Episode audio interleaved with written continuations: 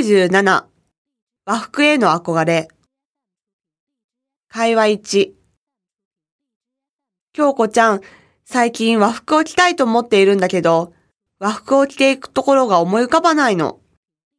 確かに今の人は大体洋服を着ているよね。ええ、普段の生活を振り返ってみると、どう考えても和服を着ていたら浮いてしまうよね。自分が和服を着ている人を見たら、憧れもあり、粋だなと肯定的に見られるけど、果たして一般的にはどうなんだろう。そうだよね。ちょっとおかしな人とか、目立ちたがり屋とか、そんな印象にもなりかねないよね。どうしてみんな和服を着ないんだろう。やっぱり着付けって奥が深いというか難しいよね。どんな着付けのプロでも洋服より着るのに時間がかかるからね。うーん、なるほど。それに和服って動きにくくない？時代を追うにつれて活動しやすい格好が求められてきているからね。確かに困るよね。普段の生活の中で和服を着ていてもおかしくない状況って少ないもんね。そうだね。和服はだんだん普通の生活から離れてっているね。